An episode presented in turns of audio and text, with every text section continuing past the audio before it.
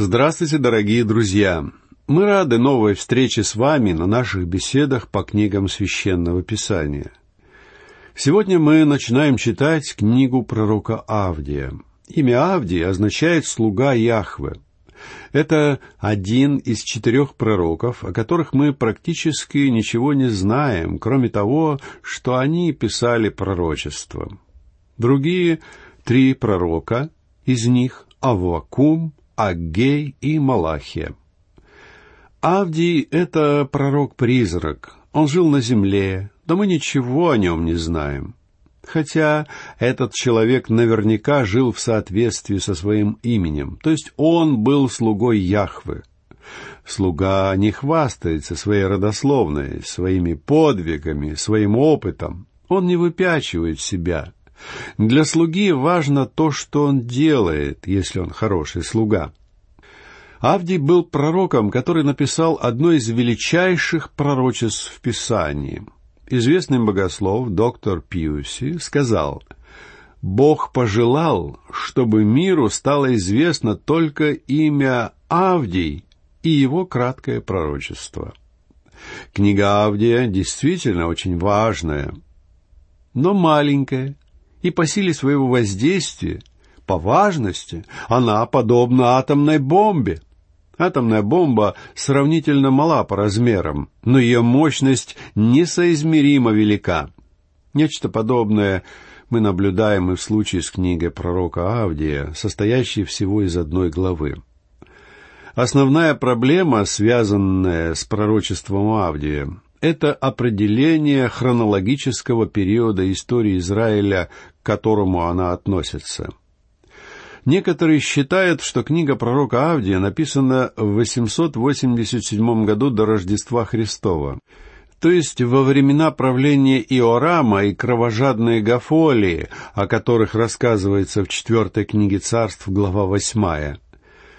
А вот уже упоминавшийся сегодня доктор Пьюси относит ее написание ко времени правления Иосафата, о котором мы читаем во второй книге Парлепоменон, глава 17.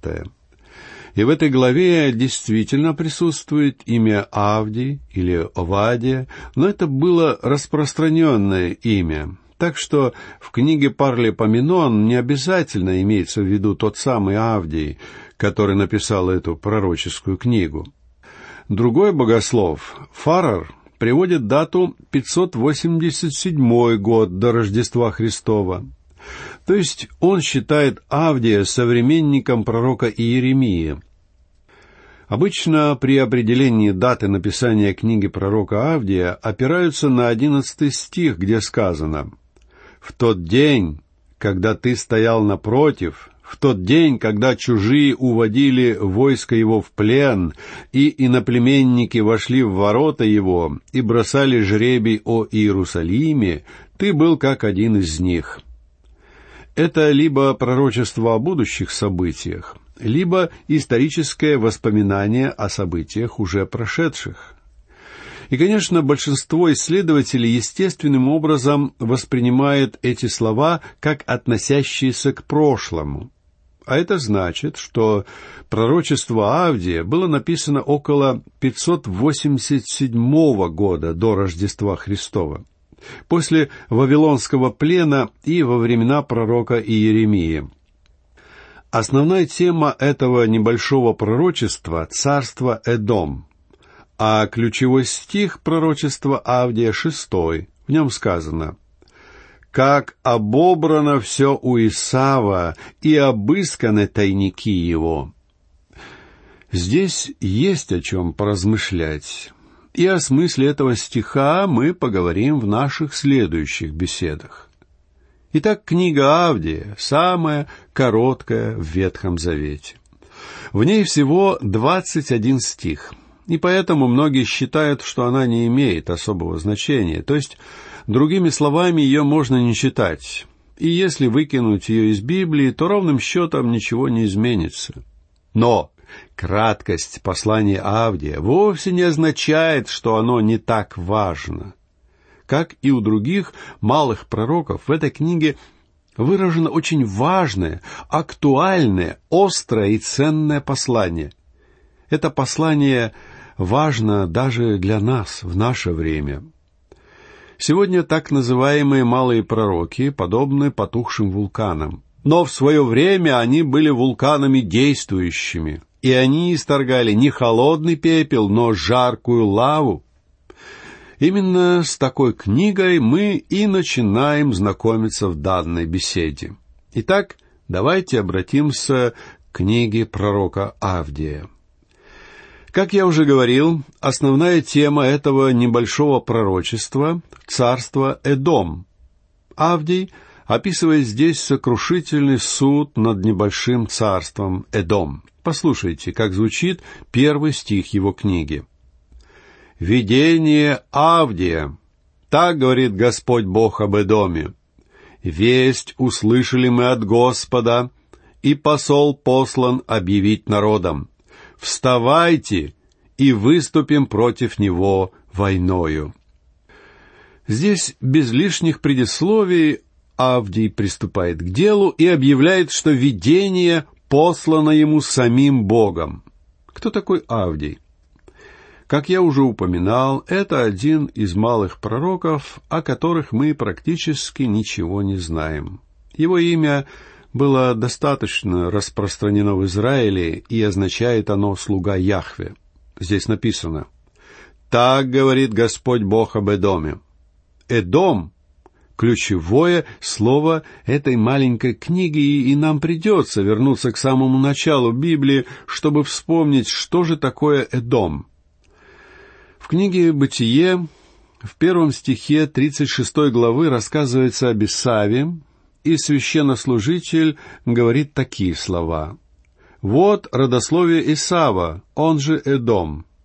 А в восьмом и девятом стихах той же главы сказано «И поселился Исав на горе Сеир, Исав, он же Идом». И вот родословие Исава, отца Идумеев на горе Сеир. Таким образом, об Эдоме нам рассказывает уже самая первая книга Писания. И слово «Эдом» повторяется в ней трижды.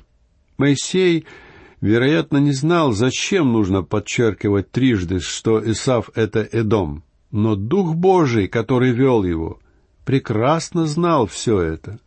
И благодаря действию Духа Божия мы знаем, что Идумеи — это потомки Исава, подобно тому, как израильтяне — потомки Иакова. Исав и Иаков были братьями-близнецами, сыновьями Исаака и Ревекки. Они не были похожи, как две капли воды. Они были совершенно разные. В 25 главе Бытия, стихи 22 и 23, нам говорится «Сыновья в утробе ее стали бороться, и она сказала, «Если так будет, то для чего мне это?» И пошла вопросить Господа. Господь сказал ей, «Два племени в чреве твоем, и два различных народа произойдут из утробы твоей. Один народ сделается сильнее другого, и больше будет служить меньшему». С самого начала эти два брата боролись друг с другом. Они были близнецами, но совсем не были похожи друг на друга. Исав любил проводить время вне дома и охотиться. Иаков же предпочитал оставаться дома и готовить пищу. Это был маменькин сынок. Но Иакову было дано такое духовное понимание, какого не имел Исав. Исав был мирским человеком. Он не заботился о духовном. Посему он продал Иакову свое первородство за тарелку супа. Послушайте, как это случилось.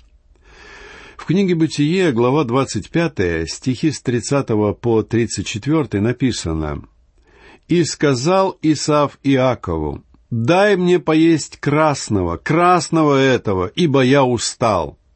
От всего дано ему прозвание Эдом. Но Иаков сказал, продай мне теперь же свое первородство». Исав сказал, «Вот я умираю, что мне в этом первородстве?» Иаков сказал, «Поклянись мне теперь же». Он поклялся ему и продал первородство свое Иакову. И дал Иаков Исаву хлеба и кушанье из чечевицы, и он ел, и пил, и встал, и пошел, и пренебрег Исав первородство. Исав продал свое первородство вовсе не потому, что он был смертельно голоден. Это в доме Иакова нечего было есть, кроме похлебки. Но Иаков понимал, что право первородства гораздо важнее тарелки супа. Исава же, наоборот, одолевали плотские помыслы, и он был готов отдать свое духовное наследие за мимолетную прихоть. Человек, обладавший первородством, находился в особом положении в глазах Бога. Он был священником в своей семье. Он был хранителем Божьего завета. Это был человек, поддерживающий отношения с Богом. А Исав сказал, «Лучше тарелка супа, чем отношения с Богом». Это очень важная истина и христиане должны обратить на нее самое пристальное внимание. Ведь она напрямую относится к нам. Человек, верующий во Христа, обладает двумя природами, и они находятся в борьбе друг с другом. Апостол Павел писал в послании к Галатам, глава 5, стих 17. «Плоть желает противного духу, а дух противного плоти. Они друг другу противятся, так что вы не то делаете, что хотели бы. Таковы две природы верующего, старая и новая. Они противятся друг другу. Исав символизирует плоть, старую природу, а Яков — дух, новую природу. Слово «эдом» значит «красный» или «обожженный солнцем». Лучи солнца воздействуют на кожу, и она приобретает красноватый оттенок. И обожженный солнцем человек в Писании — это тот, кто не способен принять и использовать небесный свет. Ведь этот свет жжет его. Друзья мои, небесный свет может либо спасать, либо обжигать. Вы либо усвоите его, либо он спалит вас. Так происходит всегда. Исав представляет собой плоть. Он был Эдомом, он был красен, то есть обожжен солнцем. Иаков же стал Израилем, то есть воином Божьим, символизирующим все духовное. Итак, мы познакомились с Исавом, как его описывает первая книга Библии. А теперь давайте заглянем в последнюю книгу Ветхого Завета. Вот второй и третий стихи первой главы книги пророка Малахии. «Я возлюбил вас, — говорит Господь, а вы говорите, в чем явил ты любовь к нам?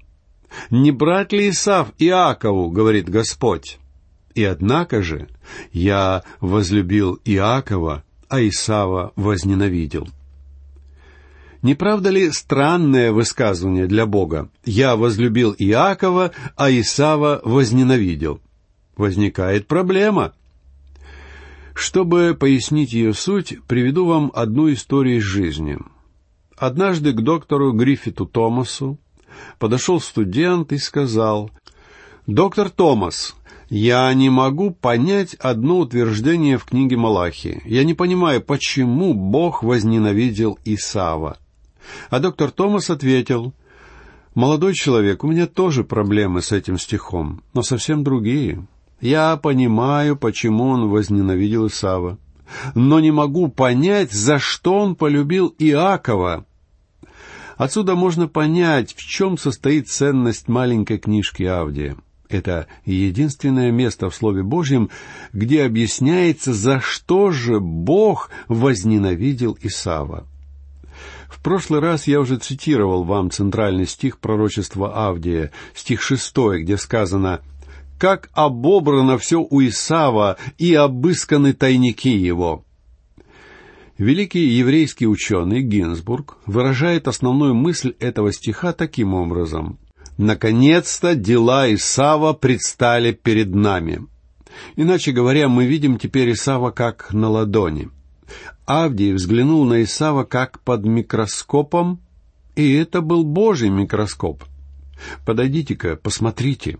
Вот перед нами тот же Исав, о котором писала книга «Бытия», только теперь таких Исавов 250 тысяч, И это целая страна, и называется она Эдом.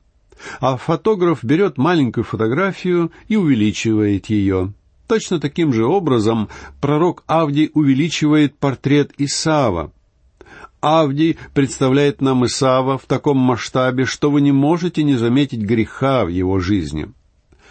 Сначала под кожей возникает маленькая злокачественная клетка, а потом из нее развивается большая раковая опухоль.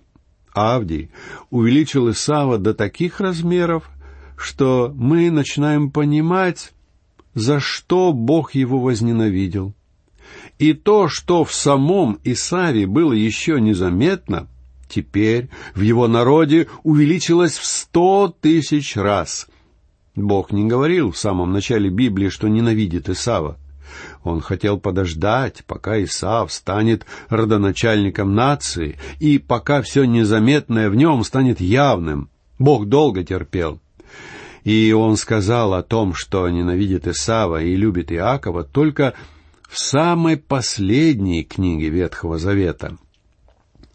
Оба брата стали родоначальниками народов Эдома и Израиля. На протяжении веков Израиль исполнял волю Бога. Из израильского народа вышли такие люди, как Моисей, Иисус Навин, Самуил, Давид, Езекия, Неемия, Ездра. А народ Исава стал народом безбожников.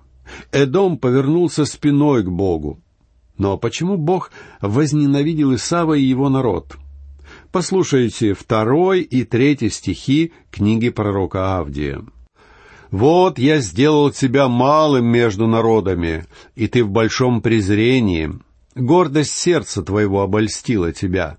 Ты живешь в расселенных скал, на возвышенном месте, и говоришь в сердце твоем, «Кто не зринет меня на землю?» Эдом — это великий народ, но его величие в прошлом. А теперь, как мы увидим из книги Авдия, Эдому суждено значительно умолиться. И хотя Авдий произносит пророчество о будущих событиях, он, как пророк Божий, рассказывает обо всем в прошедшем времени, поскольку Божье обетование не может не сбыться. Так вследствие какого же великого греха Божий суд обрушится на Эдом? «Гордость сердца твоего обольстила тебя», — пишет Авдий. То есть Бог возненавидел Эдом за его гордость. Я уверен, что многие мои слушатели сейчас возмутятся и скажут, что? И это все? Конечно, гордость — это плохо, но ведь не настолько же. А кроме того, необходимо ведь различать еще гордость и гордыню. Гордыня — это действительно грех, а без гордости человек не может жить на свете — Дорогие друзья, я вас уверяю, что Бог в своем слове не проводит различия между гордостью и гордыней. И в его слове ничего не сказано о том, что есть грехи побольше и есть грехи поменьше. Позвольте мне сказать вам, насколько слабо многие из нас сегодня представляют, что такое грех. Предположим, я узнал, что один христианин в нашей церкви много пьет а кроме того изменяет жене. Я прихожу к вам и спрашиваю совета, что церковь должна сделать с ним. Я полагаю, вы скажете, мы должны исключить его из членов церкви. И я с вами соглашусь.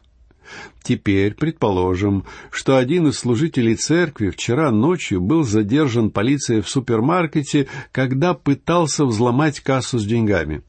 Я уверен, вы скажете, что его надо не просто исключить, но и наказать. Я согласен с этим. Но, допустим, я рассказываю вам о члене церкви, который очень горд. Его гордость выпирает наружу, и я, как пастор, разговаривая с ним, все время вынужден призывать его к смирению. Наверное, многие из вас, будучи по воспитанию добрыми людьми, скажут — я думаю, пастор должен поговорить с таким человеком еще раз и объяснить, что гордиться нехорошо. Но в конце концов, гордость — это не такой уж страшный грех, ведь со стороны его незаметно. Это не то же самое, что пьянствовать, воровать или лгать. Друзья мои, позвольте мне удивить вас. В глазах Бога гордость гораздо худший грех, чем пьянство. В Библии не так уж много говорится о пьянстве. Бог осуждает пьянство. Пьянство привело к падению Израиль, Вавилон, империю Александра Македонского, Древний Рим. Неумеренное потребление алкоголя погубило великие народы, и оно может погубить многие современные страны. Но в глазах Бога гордость хуже пьянства. И о ней Бог говорит на страницах своего слова гораздо чаще, чем о неумеренном потреблении алкоголя. А для нас сегодня гордость в порядке вещей. И современному человеку совершенно неинтересно, что думают о гордости Бог. Однако нам жизненно необходимо понять, что такое гордость, иначе нас ожидают суровые последствия. Итак, гордость — это самый ужасный из всех грехов. Это грех, который Писание осуждает больше всех остальных. И Бог говорит, что ненавидит гордость. А Идом был чрезвычайно горд. И Бог мог бы сказать, «Я возненавидел Исава из-за его гордости», поскольку Идом просто унаследовал грех, присущий Исаву. В заключение нашей сегодняшней беседы и этих рассуждений о гордости я хотел бы обратить ваше внимание на то, что написано в книге притчи, глава 6, стихи с 16 по 19. Там приводится список из семи вещей, которые Бог более всего ненавидит. Послушайте. «Вот шесть, что ненавидит Господь, даже семь, что мерзость душе его. Глаза гордые, язык лживый и руки, проливающие кровь невинную, сердце, кующее злые замыслы, ноги, быстро бегущие к злодейству, лжесвидетель, наговаривающий ложь и сеющий раздор между братьями. Смотрите, что стоит на первом месте в этом хит-параде. Посмотрите внимательно. Там стоят гордые глаза — если вы приходите в церковь, видите там согрешившего верующего и пренебрежительно задираете перед ним нос, всем своим видом демонстрируя презрение, то в глазах Бога это гораздо хуже пьянства. Нет, я вовсе не оправдываю пьянство. Я утверждал и утверждаю, что пьянство — это плохо, это грех, но гордость гораздо хуже по размеру и опасности своих последствий. Итак, дорогие друзья, на этом мы сегодня закончим нашу беседу по книге пророка Авдия. В следующий раз мы продолжим разговор о жителях Эдома и о гордости. Этот грех действительно суров, раз уж Бог счел необходимым посвятить ему целую книгу в Священном Писании. И я надеюсь, что вы до следующей нашей встречи найдете время, чтобы поразмышлять о гордости и о том, сколь пагубными могут быть ее последствия. Всего вам доброго, до новых встреч!